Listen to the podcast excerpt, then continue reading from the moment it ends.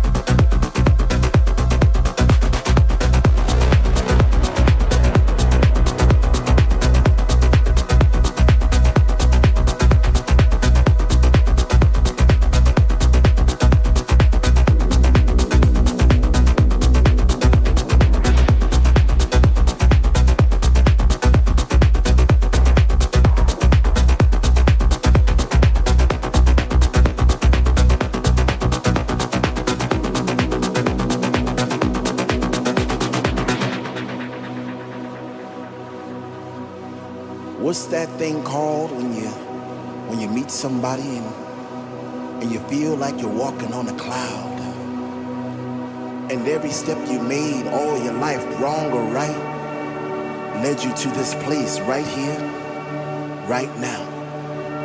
You know, it's like like when you were at work and, and you said to yourself, you know, I'm gonna have a good time tonight. I'm, I'm gonna go out. So you, so you put on your favorite shoes or, or you put on your favorite jeans and you get into the mood.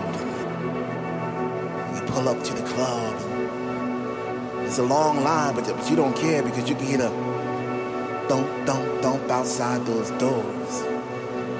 And you get that feeling all over again, and you, get that chill up your spine because the DJ's playing your favorite songs back to back, and, and you're not in yet, but soon you know you're gonna be. Oh man, what's that feeling called again? What's that feeling called when when finally you're in and you're standing in the middle of the floor and you open your arms real wide to to accept those vibes, all those positive vibes, and, and your family's there, and all those people that that are experiencing the same thing that you are experiencing at that that moment in time. What's that called again?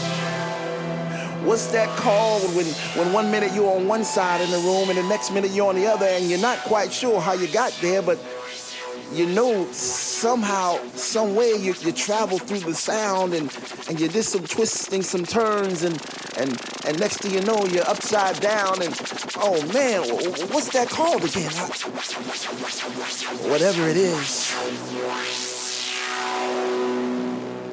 I like it. I like it.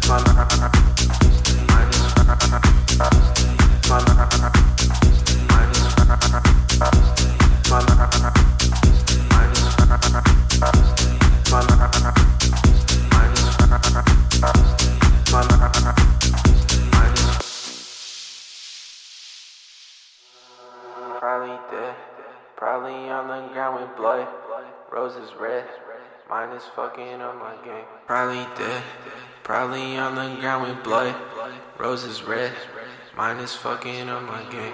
Probably dead. I'm probably